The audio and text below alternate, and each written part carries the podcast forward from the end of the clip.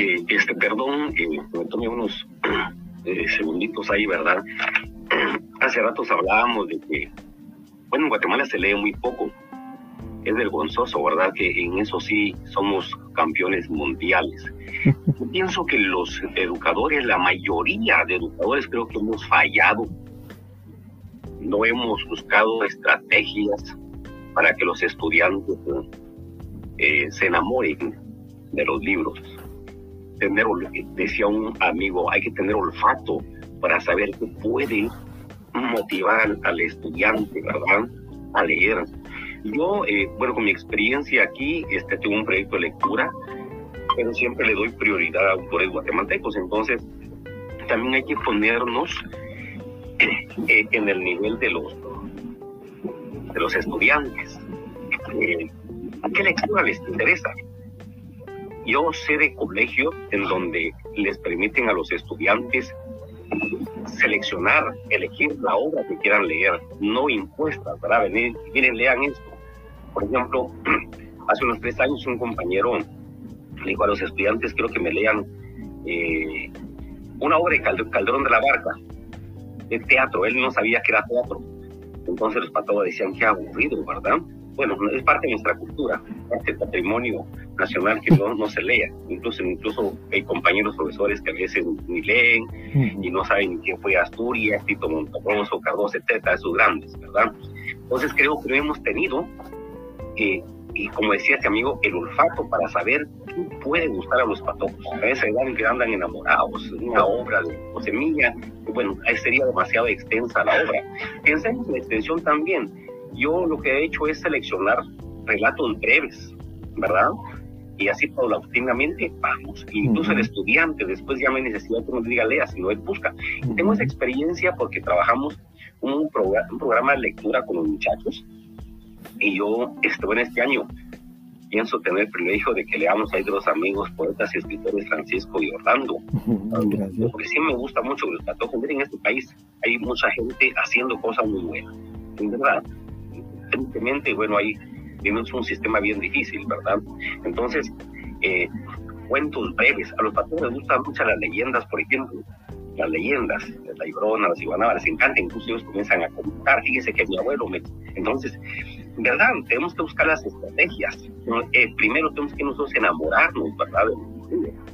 Entonces, tener tino, olfato, para saber que el estudiante, que sabría sería que el estudiante dijera, quiero leer este libro. Bueno, ah, es que tiene malas palabras, así entre comillas, ¿verdad? Estoy los prejuicios. Entonces creo que hemos fallado. No estamos en sintonía la mayoría de educadores. A muchos no les interesa la lectura. Incluso tengo compañeros que dan comunicación, lenguaje, digo español, que no les interesa la lectura, ni siquiera conocen de, nuestros autores nacionales, que son muchos, grandes, ¿verdad? Hemos fallado. Pienso que hemos fallado. El año pasado propuse hacer un concurso literario dedicado a Tito Monteroso, a celebrar la país de 100 años, ¿verdad? Y, ¿Quién fue el peor obstáculo para eso? No les digo, pero sí es vergonzoso, ¿verdad? Entonces, creo que podemos hacer muchas cosas con los muchachos. Busquemos la forma de cómo eh, que eh, se, enamoren de los libros, pongamos en el lugar de ellos. ¿Cuáles son sus intereses? ¿Cuáles son eh, sus gustos? De repente a alguien le gusta leer este Marianela, ¿verdad? De repente patojos que por edad que están trazando. ¿sí? Pero hemos fallado. Creo que debemos buscar estrategias para que el estudiante se enamore, tener el uno, tener el olfato para saber qué obra podría motivarlos. Yo con los estudiantes tenemos cuentos, les decía, cuentos breves y paulatinamente vamos aumentando. Después ellos buscan por su lado libros, incluso escriben. Tenemos el, el proyecto de primero unos cinco meses de lectura, después vamos por redacción sus poemas, sus relatos, y después los mandamos a las radios. Entonces, eh, eh, yo les agradezco bastante, en verdad, por estos programas que son muy buenos. A mí me ha costado mucho a veces aceptar la invitación y estar, gracias a Francisco también, pero en mi tiempo ha sido bastante difícil. Pero pienso que este país este, está muy mal en eso. Tenemos que buscar la forma los educadores de darle prioridad a la lectura, cosa que no aún se ha hecho. Eh, esa es mi intervención. Quiero, quiero contribuir a lo que decía Exbedi. eh, me he puesto en el papel de, ser un vendedor cuando voy a entregar lecturas a los estudiantes, porque me doy cuenta que aquellos, aquellas personas que se ponen en el mercado y empiezan a decir, miren, voy a convertir este billete de, de 20 en 100 quetzales, no sé si alguna vez lo han visto, o que cargan una serpiente, me pongo a pensar por qué a ellos sí les llega mucha gente a curiosear, ¿verdad? Y creo que eso es lo primero que, que debe de suceder cuando alguien quiere acercarse a un libro, porque para un libro solo tenemos la portada, no nos dice mayor cosa. ¿Quién es ese señor? Entonces, debemos de ser como ese tipo de personas que logran atraer, pescar, interesar a, a las mentes que pasan por ahí. Entonces, ¿cómo debemos hacerlo? A veces creamos la obligación de leer y no creamos la necesidad o el goce de leer. O sea, son dos cosas muy diferentes, crear la, la obligación de leer y crear el goce de leer. Si nos inclinamos a la necesidad de leer, el estudiante lo va a rechazar. Pero debemos de orientarnos al goce de leer. ¿Qué, hay aquí adentro que pueda hacerme satisfactorio? Como decía Elder, que debemos de, de ver en qué edad están y que aplicar la técnica del vendedor y ofrecerle el producto para esa edad. No le puedo ofrecer a un varón que se pinte las uñas, ¿verdad? Un, cosmético para pintarse las uñas. Voy a adecuarme a cuáles son sus gustos. Eso es lo que hace un vendedor. Lo observa uno y lo empieza a decir, mire, usted tiene una bufanda, le vendo de estas bufandas. Pasa alguien con playera, mire, usted tiene, le gustan las playeras negras. Aquí tenemos también negras con, diseños y sin diseños. Entonces eso es lo que creo que podemos o debemos hacer cuando vamos a, a las aulas y decir hay que leer no hay que leer, sino vamos a disfrutar de la lectura. Porque, insisto, creamos la obligación de leer, pero no el goce de leer. Y cierto, el mayor fracaso es desde el encargado de, motivarnos, el docente. Porque creo que los docentes no leen ni un libro al año por placer, sino que lo hacen por obligación los que están en algún, en algún plan de estudios. Ah, hoy sí, también dejamos de, de lado eso. ¿Por qué y para qué? Bueno, al final estamos buscando el propósito, ¿verdad? Los propósitos de la lectura. Y dentro de Red de Letras tenemos esta como visión global, ¿verdad? De, de llegar a formar una comunidad lectora, ¿verdad? Con visión una, una comunidad lectora que, que disfrute, como decía Orlando, ¿verdad? Que disfrute y que pueda sentir pues que la lectura lo ayuda, ¿verdad? Ahora bien, tengo esta pequeña frase también por acá. Dice, leemos para evitar el arrepentimiento que, sentí, que sentiríamos al no hacerlo.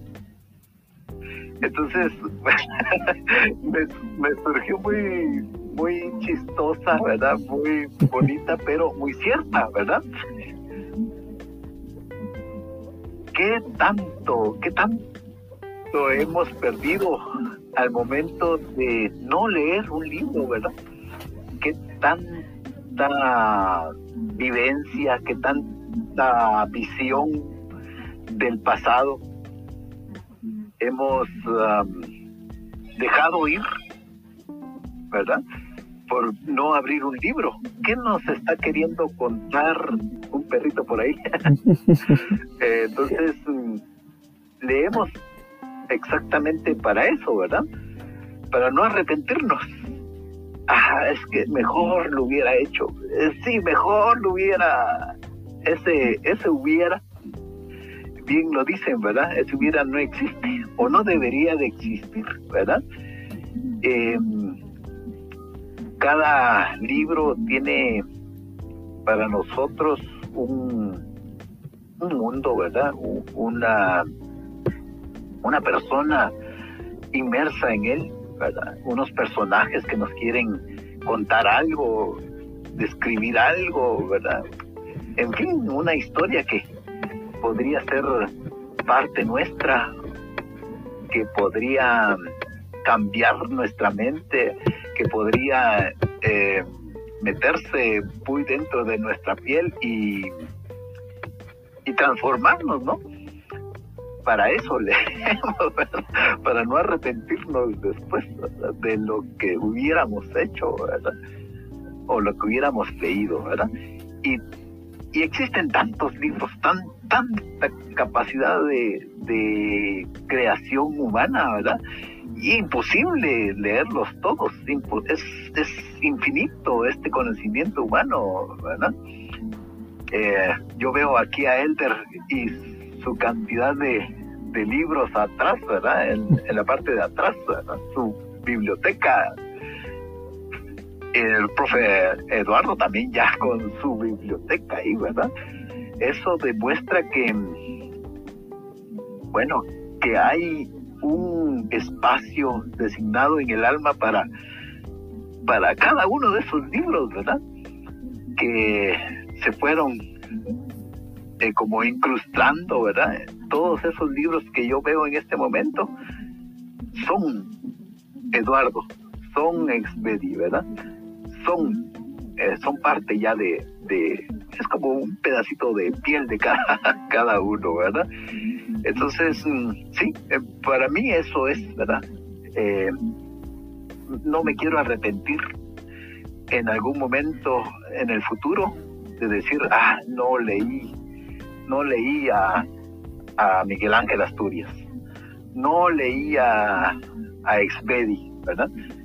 Y, bueno, yo tengo la, la fortuna, ¿verdad?, de haber leído a Expedi. Tengo la fortuna de haber leído a Orlando, ¿verdad? Eh, no me arrepiento de eso, ¿verdad? Solamente.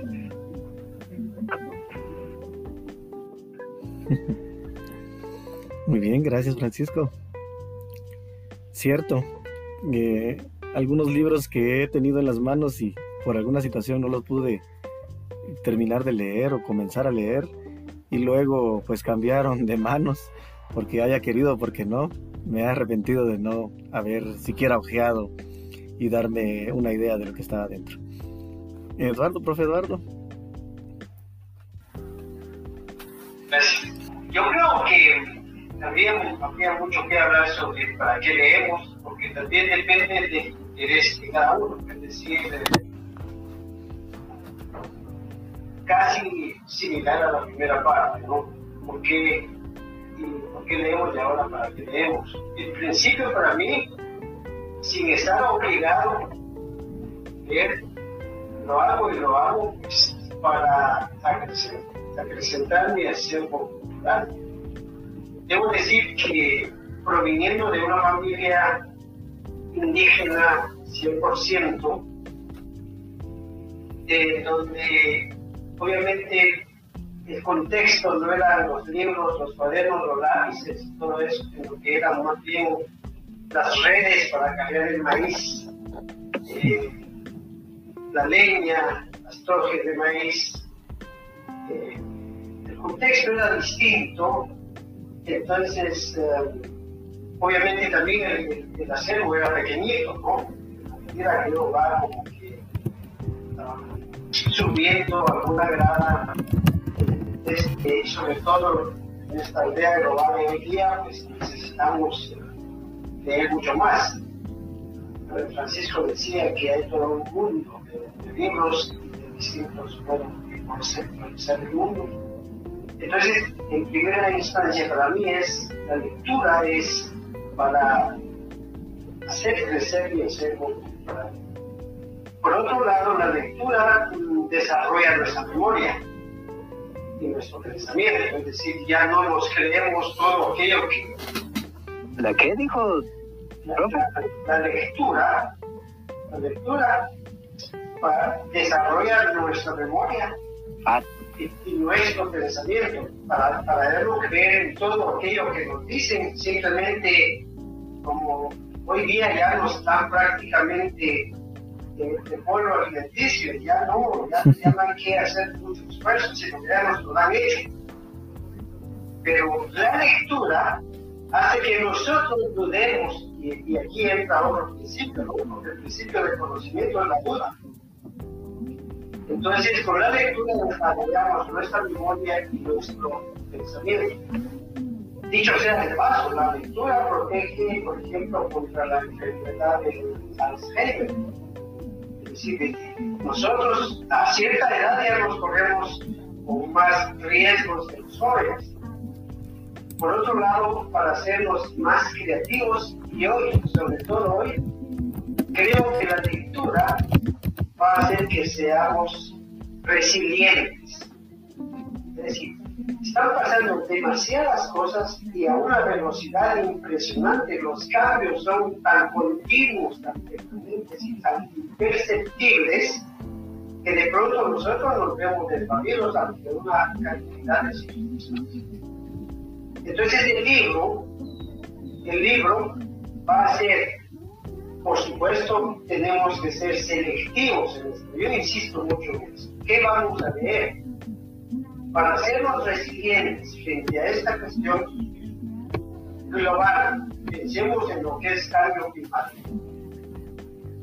¿Dónde conseguimos ideas para nosotros incluso producir nuestra propia Porque dicho sea de paso, la verdadera independencia, y lo aprendemos también, la verdadera independencia consiste en que nosotros podamos incluso producir la Porque llegará un momento, mucha gente cree que los frijoles, los tomates y todo eso se da en el no, eso se da en el campo.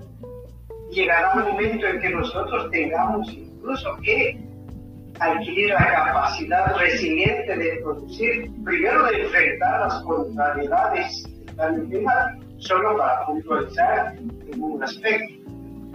Y entonces, eso está en un buen libro de ecología. Por otro lado, para formarnos un juicio crítico de todo lo que ocurre en esta aldea global. Es decir, leemos para eso. Porque, insisto, este es un mundo en el que un grupito decide, no Chomsky, por ejemplo, dice, y este, este, esa es una frase lapidaria de Noam Chomsky, dice, el poder dice, puesto que los borregos, o sea, la población en general, puesto que los borregos no son capaces de pensar por ellos mismos, nosotros vamos a pensar por ellos. Mm. Y un buen libro contiene, un buen libro contiene elementos que van a hacer que nuestro juicio sea crítico. Es decir, que tengamos la capacidad de descubrir en primera instancia que la verdad no está en lo que vemos, y esto para mí es repetitivo de hace. La verdad está detrás de detrás, de detrás y más detrás de lo que vemos. Lo, que vemos no son sino sombras. La famosa expresión cortina de humo ilustra muy bien esta situación. Entonces, el juicio crítico que vamos adquiriendo va a depender de lo que leamos, del libro que leamos, del contenido que leamos. Y entonces, vamos a hacernos un juicio global de lo que sucede en el mundo. Por puntualizar cuando nosotros hablamos, yo no sé, tal vez eh, Expedia, ¿verdad? Eh, yo creo que ella pasa igual que yo en medio siglo. Y hablando de cuentos y todas esas cosas, no sé si por el acto, ustedes, eh, digo, de Huehuetenango, de San Marcos, es feliz. Eh, Santa Ana, Huista, Huehuetenango. Santa Ana, Huista. Yo conozco Santa hasta ahí. Ah, y ahora por la frontera. La frontera. Lo digo por esta razón. Yo no sé si usted todavía escuchó, por ejemplo, los cuentos de aquí en Guatemala se hablaba mucho del chevo ¿Ya? ¿Ustedes escuchó algo del chevo? Sí, sí, los ancianitos todavía lo mencionan, incluso a veces este, platico con campesinos y la tradición oral, ¿verdad? La tradición oral. Ahora, yo lo cito, yo a Don Chevo, y usted dijo los, los ancianitos, bueno, después ya me dijo ancianito y está bien porque por ahí ya. La pasa El Chevo nuestro, en Guatemala, es el bufón europeo. Podríamos decir que es el Chevo europeo, es el bufón, solo que como los europeos tienen un poquito de, de ideas un poquito más, de mayor cultura, se le llaman bufón, pero no lo ven. Ahora, ¿por qué sí lo Porque a nosotros en la situación actual se nos vende la idea de que de que todo está bien y de que, de que podemos disponer de todo. Muy bien. Y entonces hay una idea ahí de un libro muy interesante que dice que nosotros somos como el fondo europeo, es un europeo cristiano sobre ecología, pero trasladando, trasladando este personaje nuestro, es, es como Entonces la idea es, de Don Chevo se contaba que cuando quería ir a la capital, él se subía a un bus y el bus avanzaba, pero él veía que los árboles también avanzaban, como quien dice, al revés, ¿no? y me acompaña, me acompaña. Entonces él decía, cuando regrese, yo ya no me voy a subir a bus, me voy a subir a un árbol si ponen tanto. Y se subió a su árbol y se quedó Ahora, en este caso, de la situación, insisto, de la, sobre todo de la cuestión ecológica, el bufón que se cita en este libro es que y el segundo que lo tengo es que la, la humanidad está sentada en una rama y está cortando, está cortando la rama. Él está en teoría buscando su desarrollo y, y hay prácticamente una competencia. Y hay varios bufones o varios chevos de varios árboles y la competencia consiste en ver quién corta primero la rama y se ha llegado al extremo, incluso de hacerle porras, echarle vivas, felicitar tal vez hasta un diploma o qué sé yo al ganador. Que aunque caiga primero, y en este caso es porque cae, y, en este caso el árbol está al borde del precipicio, es, una metáfora sobre la naturaleza, y está al borde del precipicio y el, el fulanito está sentado ahí, y el primero que corte la rama, obviamente se viene y se va a precipicio. Bueno, pero aún así, los demás admiran la capacidad que tuvo de haber cortado y de haber ganado la haber ganado la Entonces el libro hace eso, nos ilustra, nos enfoca, nos ayuda, nos da una visión del futuro. Por volumen, el tipo de limpa, ¿cierto? Y una, tal vez es un poquito, no sé, atrevimiento, algún día tendremos la oportunidad de conocernos por experto. Lo digo porque quizá vamos a ver cuántos libros leemos nosotros al año. Y alguien dirá, sí, pero es que la gente no lee, tiene que satisfacer las necesidades. No, lo que pasa, lo que falta es educación. Porque hay para un plasma de no sé cuántas pulgadas, y hay para este, para lo otro, y la gente va cargando los bultos de Coca-Cola, de Pepsi-Cola, y, y, los niños abrazando los grandes tambos, y no hay. Entonces podría ser más bien que la falta de acceso a estos libros, más por ahí podría ser pero capacidad económica me parece que sí hay. Perdone, voy a tocar un punto. En las iglesias, por ejemplo, la, juventud no lee, pero si quieren integrar un grupo juvenil o un grupo, un foro, lo que sea, compran aparatos y aparatos y gastan los 50 mil pesos. Para eso sí hay. Ya, pero para otro no. Entonces, ¿para qué leemos? Yo le agreguemos eso, entonces, ¿qué leemos? y en sintonía a nuestra necesidad y a nuestra profesión, no es que tenemos ya hoy está en un par novedoso en la física cuántica. Es súper interesante esto, ¿no? Ciencia, filosofía, sociología, historia, economía, todas las ciencias duras, ciencias política, incluso Daniel Stulin, creo que es el último libro que escribió, porque fue el año pasado, escribió un libro que se llama Metapolítica. Y ahí habla de todas las uniones entre todo esto que está pasando, cómo se van a hacer en el mundo, se van a hacer ya lo somos ahora cuatro o cinco grupos que van a englobar a todos los países del mundo para establecer ya el gobierno global. Eso lo dicen los libros. Entonces, ¿para qué leemos? Precisamente para, para ilustrarnos, para darnos cuenta, para liberarnos todo. Creo que eso es que en la Bueno, yo lo veo así.